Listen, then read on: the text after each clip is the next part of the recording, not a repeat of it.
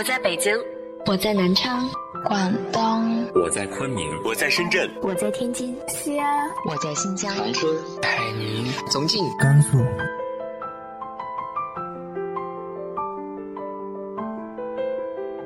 这里是 FM 幺八零八四，昨天的你的现在的未来，我是主播背着吉他的蝙蝠女侠。无论你在哪儿，这里都有我的温暖等你。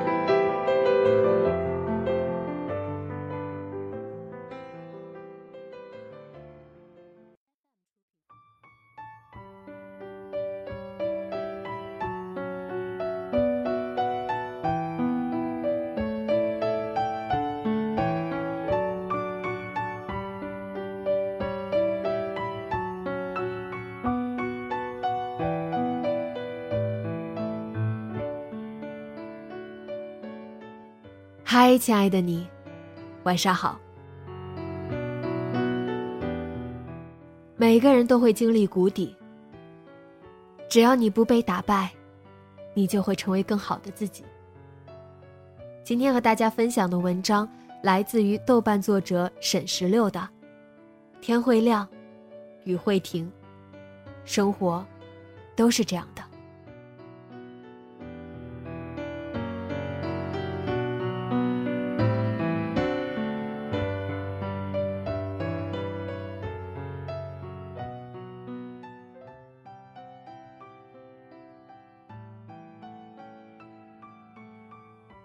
生活会降雨吗？会吧。那些突然变得糟糕的事情，多么像夏天里没有预告的倾盆大雨，一下子淋湿生命中所有的暖意。我们都知道，天气不可控，生活不可控，但自己的内心可控。用坚强和独立为自己撑一把伞吧。风雨不会消失。但至少，可以留住一簇关于希望的火苗。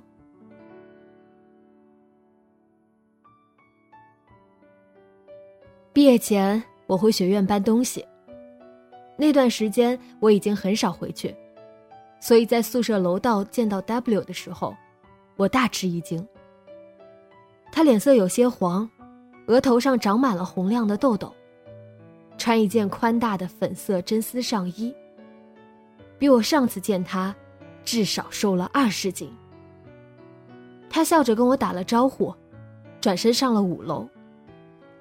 W 是我们班的学习委员，品学兼优，个性冲动，做事略微有些毛躁，但认真学习起来又能像一台日夜不停的发动机，所以他基本包揽了所有学年的国家奖学金。我到三幺五收拾好自己的桌子，寝室其他人都走了。看着空荡荡的宿舍，突然想找个人说说话。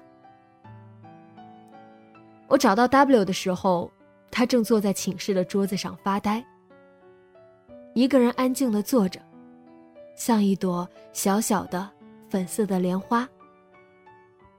我坐过去，跟他一起看着窗外的天空。外面有些灰暗和阴沉。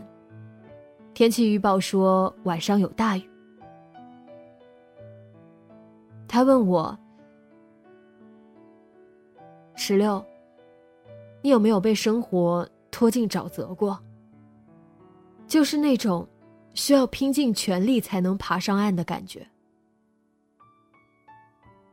我不知如何作答。毕业前一年。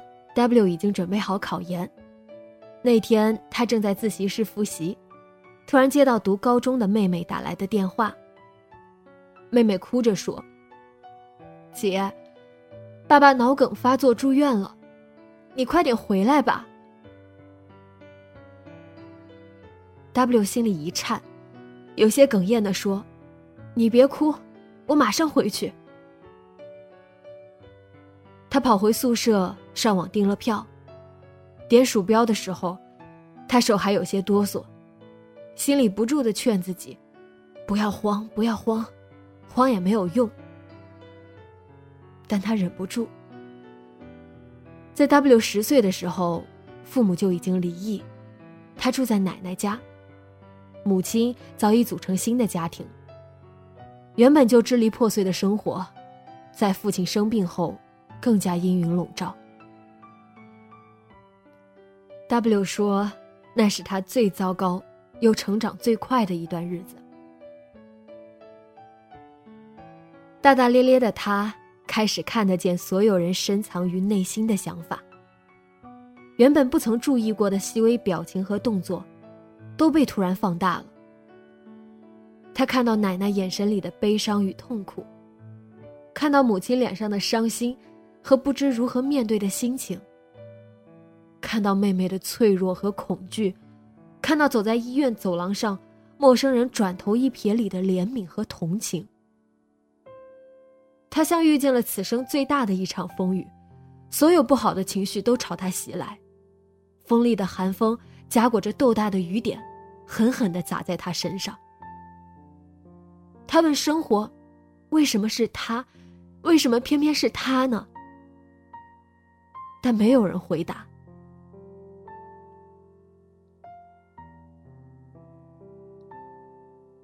所有阴云密布的白天和黑夜。都像平时的每一天一样来临和离去。焦急的等待了十多天，父亲总算从急救室和重症监护室里救了回来。但新的问题来了：谁来照顾已经半身不遂的他？奶奶年纪大了，精力跟不上；母亲有自己的家庭，也没有义务再照顾父亲。妹妹需要上课，过不了多久还需要期末考试，所以 W 站出来说：“你们不要担心，我来照顾吧。”我不知道 W 那段时间是怎样度过的，但从他的叙述里，总会忍不住心疼他。最开始的几天，他几乎每时每刻都在担心着父亲。生怕与他身体相连的机器突然停止了跃动和起伏，生怕死神来临，将这个已经愁云惨淡的家庭拉入更悲痛的深渊。他很难安眠，躺在坚硬的折叠床上，过不了半个小时就要醒一次，抬头看一看父亲，见他正闭着眼睛休息，自己才能再放下心躺一会儿。W 的每一天都安排的很满，很难有真正休息的时刻。他早上五点就起床，在医院的公共洗手间简单洗漱一下，收拾一下病床，到七点钟下楼给父亲买早点，然后陪他一起吃饭。上午根据医生的指导，父亲按摩一小时，中午给父亲带饭，并收拾利落。下午可能会洗衣服，还要帮父亲擦身子。傍晚，继续准备晚饭和做其他杂事。他说：“我根本不需要闹钟，身体好像就是最好的闹钟。一到什么时候，大脑就指示我应该做什么了，然后我就去做。”那段时间。熟悉 W 的人都说，他突然像变了一个人，行事稳重，不再像小孩子一样急匆匆的，眼神里也闪烁着一簇小小的、温暖的火焰。生活，就是拥有这样的力量吧。当困境袭来，你会立刻明白，你必须更有条理的处理事情，没有人会帮你。即便有人帮你，也帮不了一辈子。所有人都很忙，你必须学会照顾自己，也要学会照顾家人。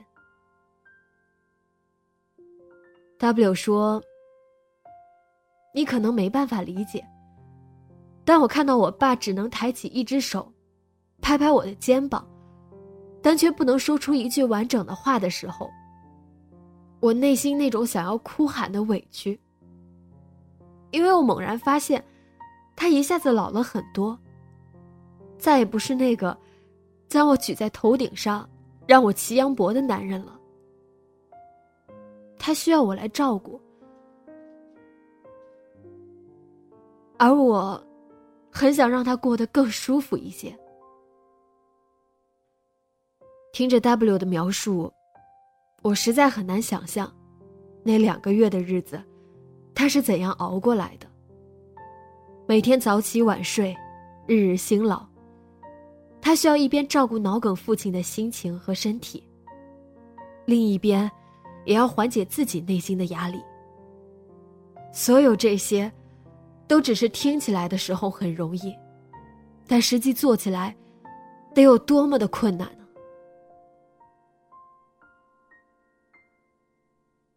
但现在的 W，已经可以笑着对我说。跟很多人相比，我家已经很幸运了。他的父亲没有因此一蹶不振，很配合医院的治疗，每天按时吃饭，即便会因为心疼 W，悄悄落泪。但他知道，只有好起来，才能使他放心。所以很多时候，他都忍着疼痛。做康复治疗。W 说：“他一下子理解了很多事与人。性格里柔软的那部分，像一把伞一样，砰的一下子打开了，开始用它，为这个家，撑起一片温暖的小角落。”我对 W 的转变，感到深受震动。一直劝他。要好好照顾自己。关于生活的苦痛，每个人都有相似的遭遇。你咽下，它融进愁肠，会慢慢酿成甘甜的美酒；你咽不下，它就像一碗酸涩的孟婆汤，总飘忽在眼前，怎么也不肯消失。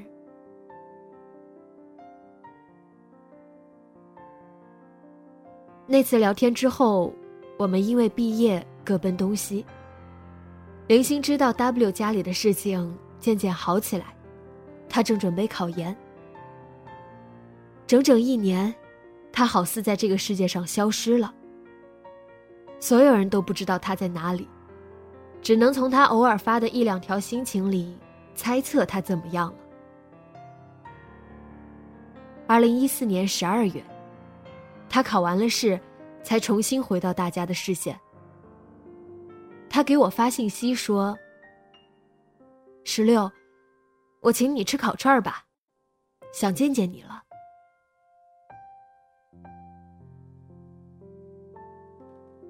我当时正在急急忙忙的赶稿子，心里焦躁的不得了。看到他的话，不知怎么就安静下来，并回复他。好啊，随时约起来。我以为我会很快见到他，但没想到这次见面又拖到了好几个月后的昨天。见到 W 的时候，我很惊喜，他气色很好，依旧很瘦，穿一件棉质 T 恤，白色短裤，银色船鞋。他递给我一瓶水，笑着说：“我来晚了。”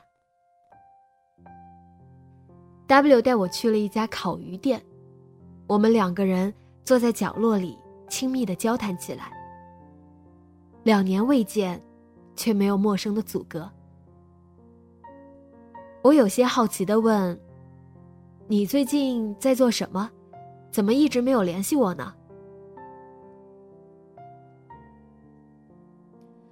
他抓起一把瓜子，边嗑边说：“二月份的时候，我考研的成绩下来，英语没考好，心情不太好。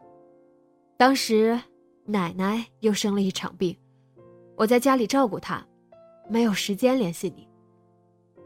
你也知道，人觉得自己很糟糕的时候，总愿意躲起来，自己疗伤。”我很早就知道 W 的理想是做一名高校老师。从进入大学开始，他就在努力实现这个想法。考证、考研，努力做每一件跟这个想法有关的所有事情。但他这一路走的那么艰难。我问他：“那你还打算考研吗？怎么来北京了？”W 停了一会儿说：“嗯，还会考吧，但不是这两年。前段时间自己的状态太糟糕了，我感觉在家里都要窒息了。当时内心很封闭，积攒了太多负能量。”所有人对我说的话，我都会曲解他们的意思。我爸妈在得知我没考上首师的时候，直接说：“就你这样，还是找个人嫁了吧，或者留在家里找份工作，安安稳稳的过一辈子。”我当时很受伤，觉得他们不能理解我，认为那些话都充满对我的质疑和嫌弃。我一直都觉得，W 是一个很积极向上的人。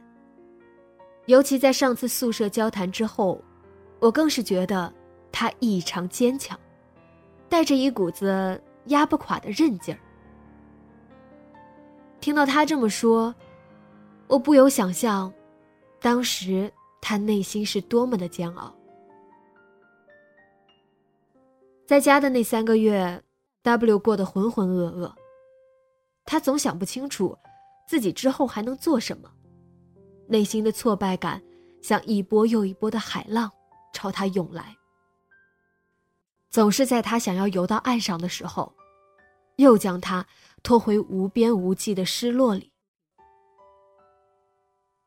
有一天，W 突然想离开那个家，他觉得再待下去就会窒息。当时。他奶奶的病已经好的差不多了，W 开始跟家里人沟通自己要去北京或者天津的这件事。一开始，家里人都不同意，他磨了很久也没有什么结果。最后，实在没有办法的情况下，他跟奶奶告别之后，就离开了家。四月份到了北京。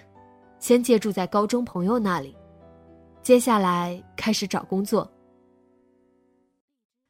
W 先接到了一家央视外包公司的视频剪辑工作，下午又去一家上市教育公司面试。对方跟他说，下周会给他录用通知。W 很直接的说：“你们今天下午就要给我通知呢，我上午刚接到一个入职电话。”如果你们不确定能不能录用我，我又推掉了那边的工作，这样的事情我不做。我听完之后直接拍桌子说：“你真是初生牛犊不怕虎啊，还没见过你这样面试的。”他笑着说：“我很感激我现在的公司，没有因为我当时的无礼而将我拒之门外。现在。”我过得很好，跟着副总做管培生，工作量很大，但状态很棒。虽说做的事情不再是高校教师，但反过来想，还是做教育。考研考博可以之后再做。W 离开家，也可以看作是为了给内心的失落找出口。他需要发泄一下考研落榜后的落差。我们都知道，所有考试都不是结束，不过是一个阶段的结束。它不应该与人生挂钩。熬夜奋战、孤独前行、坚信努力，这些词语并不只属于考试，更应该成为一种描述积极向上生活态度的关键词。我发现，W 的左手大拇指不太灵活。他伸出来活动给我看，说：“刚拆了石膏。入职第二天，我晚上在家拆快递，不小心划断了拇指肌腱。”他说的云淡风轻，但那一晚，其实折腾的不轻。他先自己在家处理伤口，忍着痛去了附近诊所。诊所医生一看伤口。就说要去石景山医院，然后他打车去了医院，已经挂号见了医生，并安排好手术。但突然被告知，你伤口太深，在我们这里做手术很容易关节留疙瘩，或者恢复不好，还是去积水潭医院吧。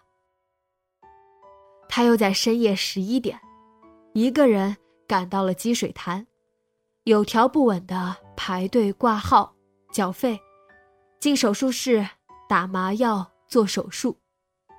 当所有这些都结束的时候，已经凌晨三点了。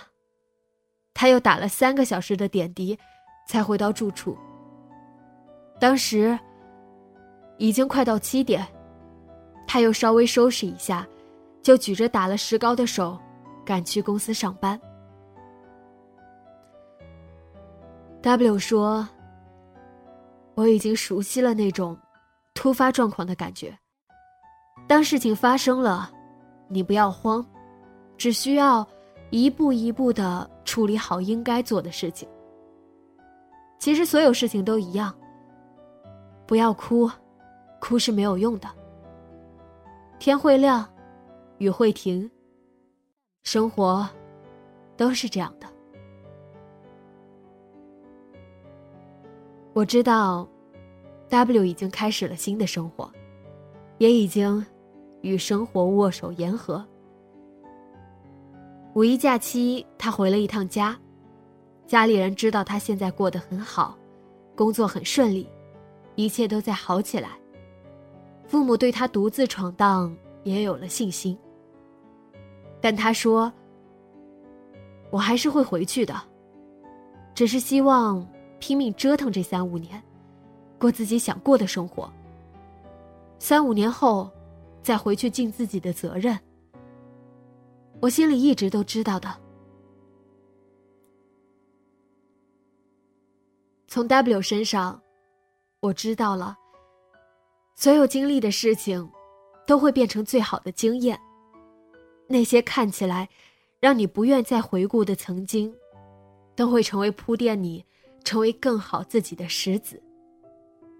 它坚硬、硌脚，走过去的时候想要痛哭。但当你真正迈过去，你就会感谢那些带给你痛感的石子。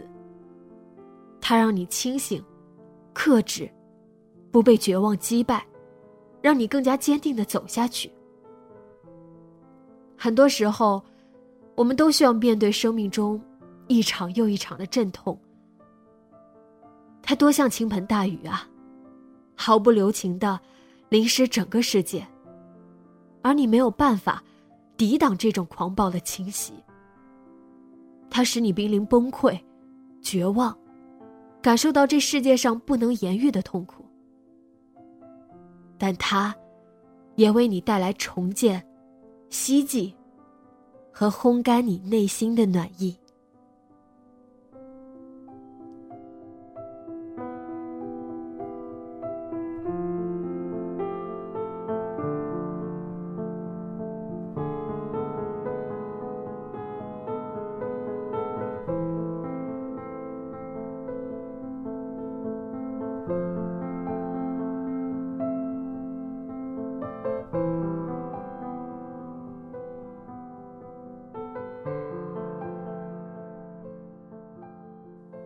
你的生活有没有经历过这样的大起大落呢？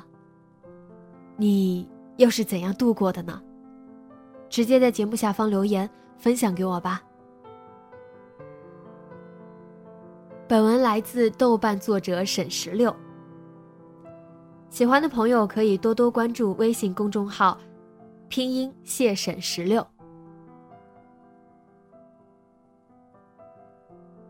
今天的节目就到这里，节目原文和封面请关注微信公众号“背着吉他的蝙蝠女侠”。电台和主播相关，请关注新浪微博“背着吉他的蝙蝠女侠”。今晚，做个好梦，晚安。